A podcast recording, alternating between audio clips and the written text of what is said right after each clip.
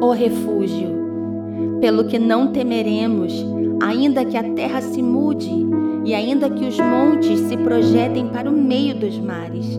Salmos 46, 2. Toda a criação segue o seu curso natural. Um dia faz menção a outro dia.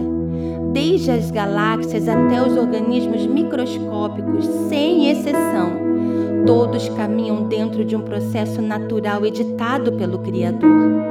A natureza também tem o seu ciclo, mas o desrespeito do homem às suas leis influenciaram no aparecimento de muitas catástrofes, como terremotos, tsunamis e furacões.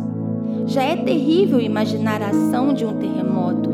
Agora, imagine o planeta Terra se movendo e mudando a inclinação da sua órbita. Um milímetro a mais de inclinação no eixo do nosso planeta seria suficiente para que oceanos inundassem grande parte da terra seca.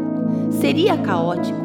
Eu creio que Davi imaginou uma situação semelhante a essa quando disse: Pelo que não temeremos, ainda que a terra se mude e ainda que os montes se transportem para o meio dos mares, ainda que as águas se perturbem, o Senhor será sempre o meu refúgio, será sempre minha fortaleza, será sempre o meu socorro em tempos de angústia.